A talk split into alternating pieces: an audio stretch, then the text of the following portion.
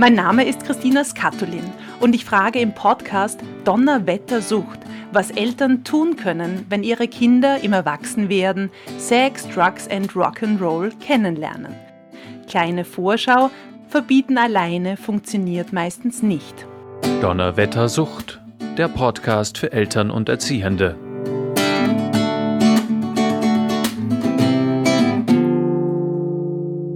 Willkommen bei Donnerwetter Sucht. Unsere heutige Frage lautet, muss ich das Kiffen verbieten? Es geht um Cannabis, es geht um Marihuana, um eine bei uns in Österreich illegale Droge.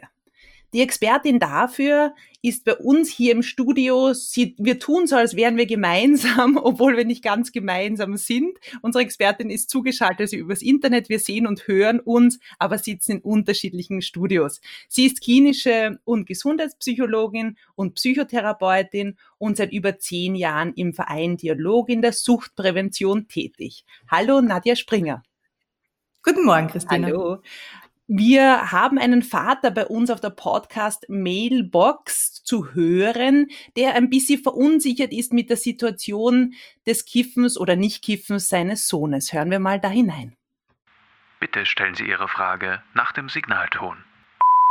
Hallo, ähm, mein Sohn hat mir erzählt, dass äh, in letzter Zeit äh, äh alle in seinem Umfeld ständig übers, übers Kiffen reden. Ich finde jetzt Marihuana nicht so schlimm. Ich habe früher eh auch selber mal gekifft. Ich bin ein Musiker, ich finde das alles nicht so schlimm, aber trotzdem, ich will einfach nicht, dass mein Sohn jetzt Drogen nimmt.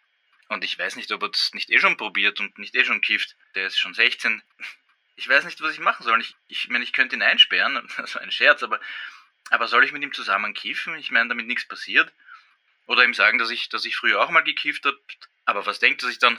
Denkt er sich dann, es ist eh nicht so schlimm? Ich weiß es auch nicht.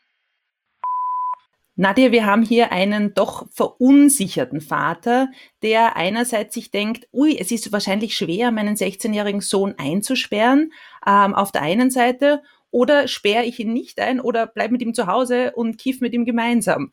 Was soll dieser Vater tun? Die eine Möglichkeit, soll er ihn einsperren, Nadja? Zwei sehr konträre Vorschläge, die der Vater da natürlich macht.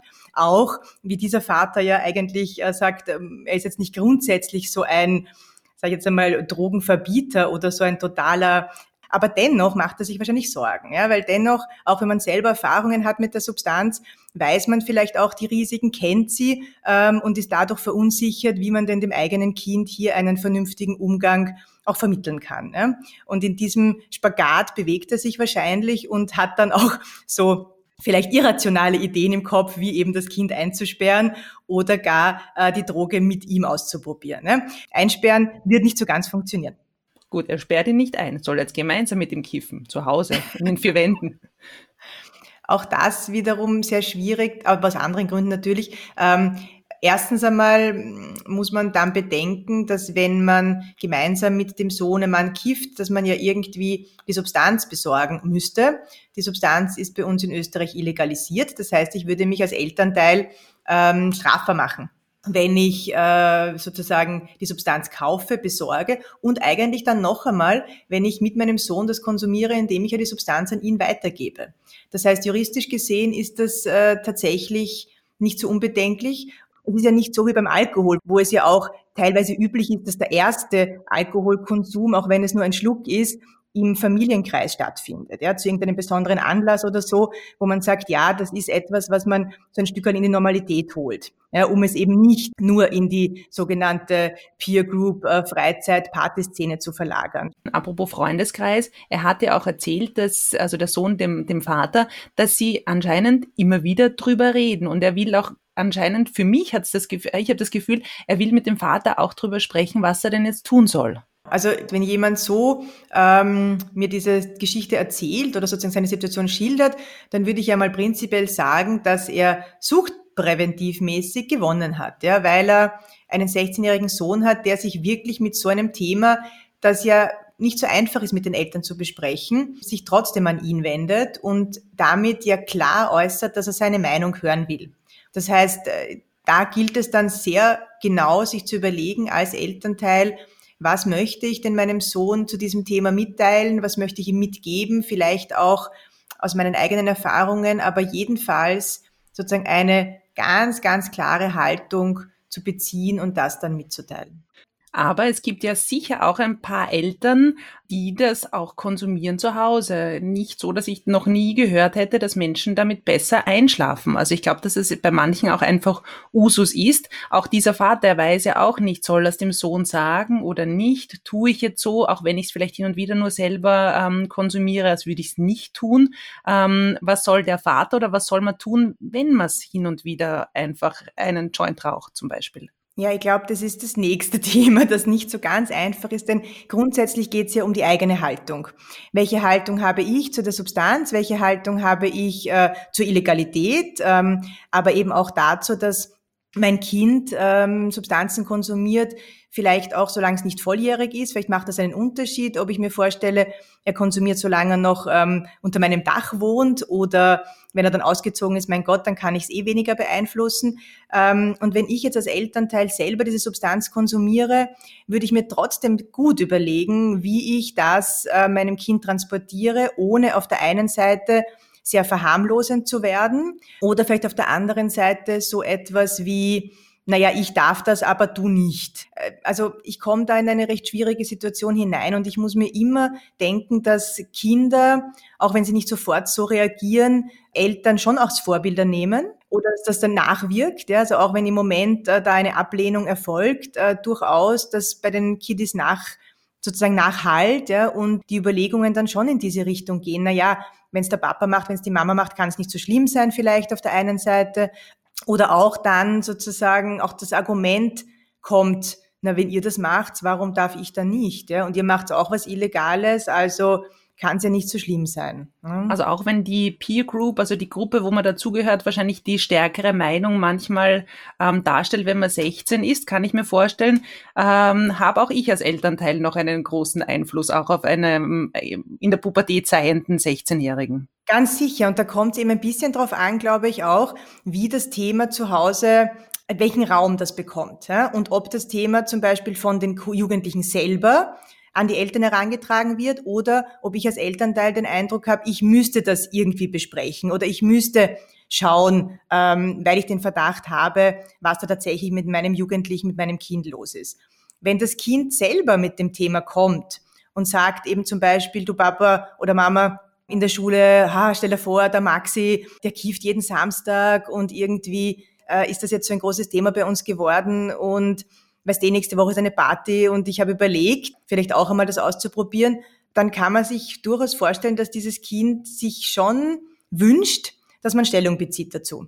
Weil sonst würde es das nicht ähm, erzählen. Das heißt, da geht es dann wirklich darum, sich sehr genau zu überlegen, wie kann ich vernünftig das Kind unterstützen in der Situation, so wie ich es in anderen Situationen auch machen würde. Und würde, ja? würde ich jetzt, ähm, wir reden beim Abendessen dann drüber, vorgestellt, ähm, am Freitagabend, morgen ist die Party und das Kind erzählt mir das, soll ich dann sagen, du ja mach's, aber sei vorsichtig, was ist dann Vorsicht, weil das Kind hat es ja auch noch nie probiert, was, was würde ich dem jetzt raten?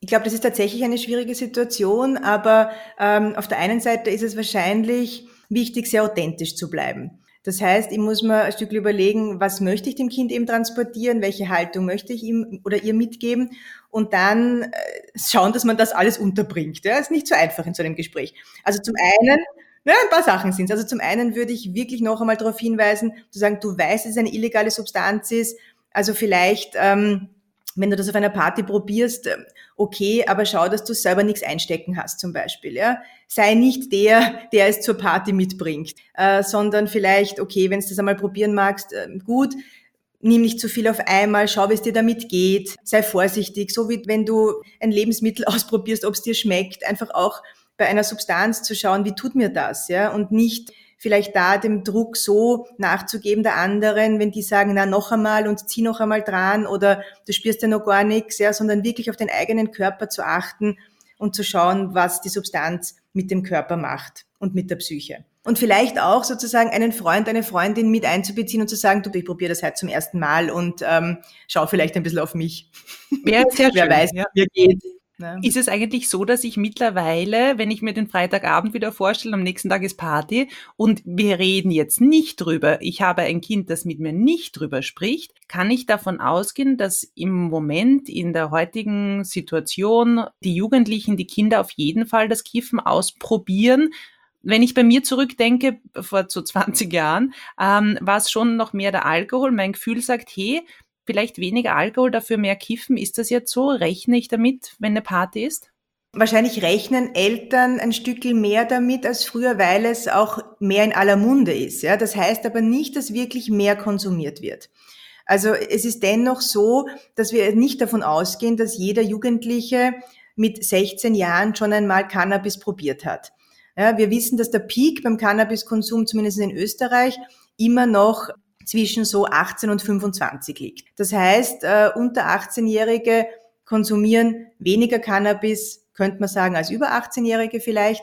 Äh, Erstkonsum. Und nein, ich kann nicht unbedingt davon ausgehen. Aber ich weiß halt auch nicht, äh, wie ist der Freundeskreis meines Kindes, ja, oder weiß ich da was davon, ja, weiß ich, dass die dass die ein bisschen experimentierfreudiger sind? Äh, habe ich das Gefühl, dass die konsumieren oder nicht? Also das hängt schon auch ein bisschen darauf an, in welcher, man kann auch sagen, in welcher Subkultur sich mein Kind bewegt. Hat sich auch ein bisschen verändert. Früher hat man gesagt, noch so in den 80er, 90er Jahren des vergangenen Jahrhunderts gab es so Subkulturen, die bekannt waren für Substanzen, nicht? Wo man gewusst hat, okay, die Rocker, das sind eher die, die saufen und die, die Hip-Hopper sind die, die mehr kiffen. Ähm, ja, äh, das hat sich schon ein bisschen aufgeweigt. Ja?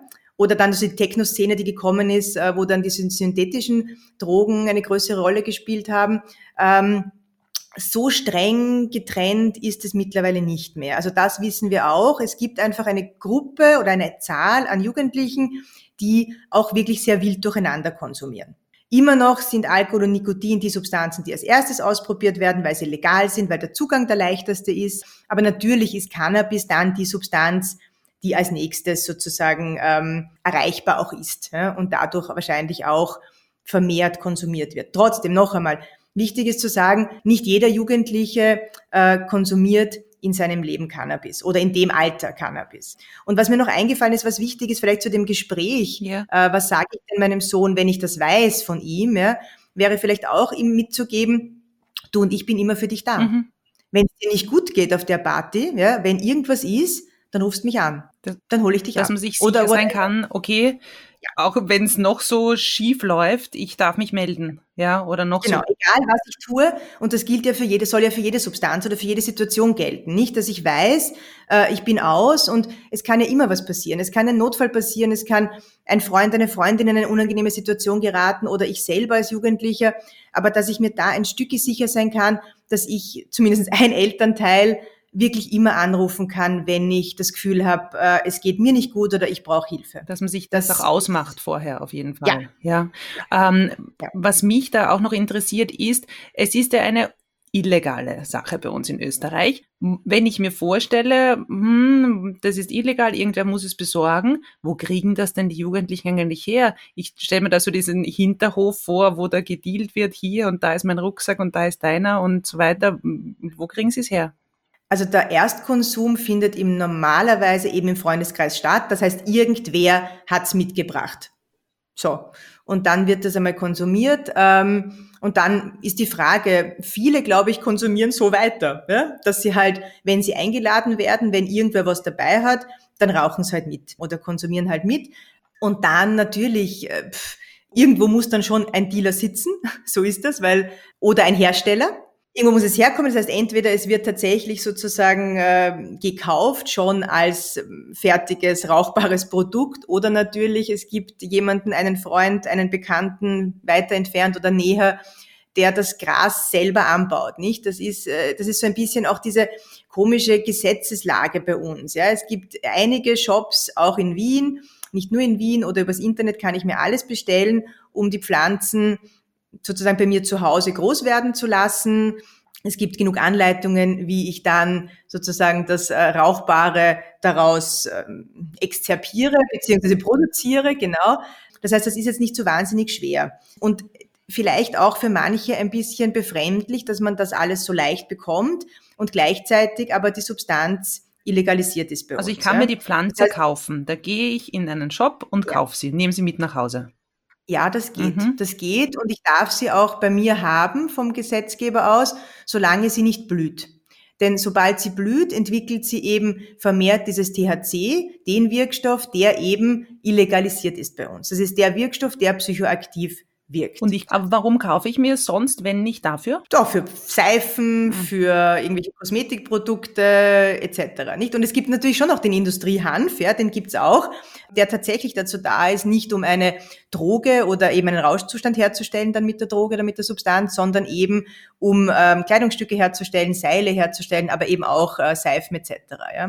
Da gibt's ja auch ähm, Tropfen, oder? Gibt's auch, ja. ja, wobei die Tropfen, da sind wir dann wieder in einer anderen Liga. Vorwiegend äh, gibt es CBD-Tropfen zum Beispiel, das ist ein anderes Cannabinoid als das äh, THC.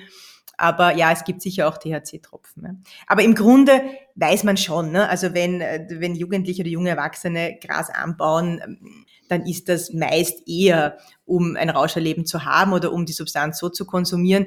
Und das ist auch kein, wie sagt man so schön, es wird einem dann auch schwerfallen bei der Polizei zu sagen, äh, ja, ich habe die Pflanzen nur, weil ich Seife herstelle. Und weil sie so schön sind. Und weil sie so mhm. schön sind und weil sie so gut riechen. Genau, genau. Also das und ja. apropos Polizei und so weiter, man sagt ja, also zwei Dinge, die mir jetzt so im Kopf sind. Das eine ist immer wieder, jetzt, also ich bin jetzt kurz in meiner Elternrolle wieder, jetzt hat das Kind probiert zu rauchen, zu kiffen fand das okay, es hat ihm geschmeckt. Das ist eine, eine Speise, wie du vorher so schön verglichen hast, die, die ihm, die ihr schmeckt. Und man hört immer, liest immer, ja, du fangst zum Kiffen an, ist gleich Einstiegsdroge. Ist das so? Wie gefährlich ist es denn? Ähm, Einstiegsdroge würde ich sagen, nein. Also dieser Begriff ist etwas überholt. Ähm, wenn schon Einstiegsdrogen, dann wie gesagt Nikotin und Alkohol. Ja? Das sind die Substanzen, die als erstes konsumiert werden und die durchaus auch als Droge zu gelten haben. Das heißt, äh, Cannabis ist sicher keine Einstiegsdroge. Ob das dann dazu führt, wenn einmal geraucht wurde und es dem Jugendlichen oder dem Menschen gefällt, dass der dann wirklich regelmäßig konsumiert und daraus Probleme entstehen, kann man ja leider nicht so wirklich vorhersagen. Ne? Es kann dazu führen, dass die Person sagt, okay, ich weiß, es tut mir jetzt nichts Schlechtes und hin und wieder, wenn ich dazukomme, tue ich das halt weiter, weil es ist ganz nett. Da kommt es dann ein bisschen, finde ich, auf die Konsummotive drauf an. Ja? Warum konsumiere ich denn? Was bringt mir das? Ist es tatsächlich nur so ein Fun Fact, ja, und ich fühle mich halt ähm, in der Gruppe dann wohler, wenn ich das auch tue, plus es tut mir jetzt körperlich nichts Schlechtes, ja? Oder geht das dann in die Richtung, hm, ich merke, das entspannt mich, äh, ich bin eh immer so gestresst, ich beginne dann auch alleine zu rauchen, weil ich merke, es tut eben gut, am Abend zu rauchen, dann kann ich besser schlafen. Oder eben auch, ich bin dann, ich fühle mich dann nicht so angreifbar in der Schule, wenn ich dann schon vor der Schule rauche, nicht? Und das sind dann so Dinge, wo wir dann auch in der, in der Suchtprävention, in der Suchtbehandlung ein großes Augenmerk darauf richten, warum denn jemand Substanzen konsumiert, in welchem Setting er konsumiert, weil das durchaus ein bisschen Aufschluss darüber geben kann, wie sich das Konsumverhalten entwickeln könnte. Also je, sage ich jetzt einmal, je medizinischer jemand äh, Substanzen verwendet, umso kritischer ist es. Ne? Wenn ich das Gefühl habe, ich muss in einen Zustand geraten, den ich nur über diese Substanz erreiche, der mir gut tut, oder ähm, ich komme aus einem Zustand heraus, der so elend ist, dass ich den nicht mehr möchte und das schaffe ich nur mit der Substanz, dann sind das große Alarmsignale. Und Idealzustand ist natürlich, wenn ich über sowohl das eine als auch das andere mit meinem Kind reden kann, könnte. Schön, schön wäre das. Das zweite jetzt in meinem Kopf vorher noch war die Geschichte mit der Illegalität. Kann ich mir da jetzt auch vorstellen, okay, mein Kind wird jetzt eingesperrt, weil es eingeraucht ist und wo ist da die Gefahr? Also weil es eingeraucht ist, wird es nicht eingesperrt. Gott sei Dank. Das ist bei uns nicht so. Es ist sogar so, dass jetzt im Suchtmittelgesetz der Konsum per se straffrei ist. Ja? Das heißt aber jetzt für uns nicht wirklich viel. Das ist eine juristische Geschichte, ähm, dass es darum geht, wenn ich äh, Konsument bin sozusagen, dann will mir der Staat ja eigentlich helfen. Dann will er mich nicht bestrafen, dann geht er davon aus, dass ich vielleicht ein Problem habe mit der Substanz und dann soll mir geholfen werden. Das heißt, wenn ich zum Beispiel mit Cannabis erwischt werde, ich habe das bei mir, dann geht es vorwiegend um den Besitz. Der Besitz ist strafbar. Ja, der Besitz ist strafbar, äh, der Kauf ist strafbar, der Verkauf ist strafbar, die Herstellung ist strafbar, aber eben der Konsum per se nicht. Aber das ist nur, um dann vielleicht in der Verhandlung, sollte es überhaupt zu einer kommen, ähm, zu sagen, okay, das ist ein mildernder Grund und ist eigentlich ein Grund für eine Therapie und nicht Gefängnis. Aber natürlich ist es immer problematisch. Ja? Es ist immer ein Thema, dass, okay, was, was passiert mit dem Führerschein? Kann es sein, dass mir der Führerschein weggenommen wird? Ähm, und bei uns ist die Gesetzeslage so, dass man, wenn man zum ersten Mal erwischt wird, sage ich jetzt einmal auf einer Party. Ich, ich ja? stelle mir vor, ein, ich bin rauchend oder ich habe was. Das ist wurscht. Ich sitze in einer Gruppe und irgendwie, weiß ich nicht, kommt die Polizei, meist eher aufgrund von Lärm oder so und dann ist da ein bisschen, dann sehen die das halt und riechen das halt dann werden die Personalien aufgenommen. Ähm, die können ja dann nicht unbedingt feststellen, nicht immer wem das kehrt. Ne? Dann führt das momentan bei uns nicht sofort zu einer Anzeige und zu einer Strafverfolgung, sondern dann wird das einmal notiert und man bekommt einen sogenannten Abtretungsbescheid. Das heißt was? Äh, außer wahrscheinlich da liegen 20 Kilo. Das heißt, dass man halt einmal schon vorgemerkt mhm. ist. Aber es passiert sonst nicht viel mehr. Kann passieren, dass man, dass die Gesundheitsbehörde sich meldet und dass man sozusagen pinkeln gehen muss, dass man irgendwie zu einem, bei uns ins Institut für Suchtdiagnostik gehen muss und dort eben einen Hahn abgeben muss, ein Gespräch führen muss. Aber im Grunde wird es wahrscheinlich nicht zu einer Gerichtsverhandlung kommen oder so. Entschuldige, also wann, muss, wann, muss ich, wann muss ich pinkeln? Direkt nachher oder nach, nach einer Nacht? Nein, eher nicht direkt danach. Also man wird dann eher nicht mitgenommen und muss gleich pinkeln, sondern wenn überhaupt, dann gibt's ein Schreiben, wo man eingeladen wird. Ja. Aber im Grunde wird es wahrscheinlich nicht zu einer, sage ich jetzt einmal, Verfolgung durch die Staatsanwaltschaft kommen. Aber man muss sich vorstellen, nicht, wenn schon steht, beim ersten Mal passiert eher nichts, äh, muss man trotzdem bekannt bleiben, denn sonst kann ja auch die Polizei nicht wissen, ist es das erste Mal, ist es das zweite Mal, ist es das dritte Mal. Das heißt, so gar nichts ist auch nicht wahr. Das heißt, ich sollte meinem Kind natürlich das auch mitgeben, auch wenn ich an unseren äh, Musikervater gerade denke, darüber zu reden. Weißt, vielleicht habe ich das auch gemacht. Ich habe Glück gehabt, aber es kann halt was passieren, auch alles in allem. Was, was ist denn die ärgste Strafe, die man da kriegen kann, übrigens? naja, das kommt drauf an.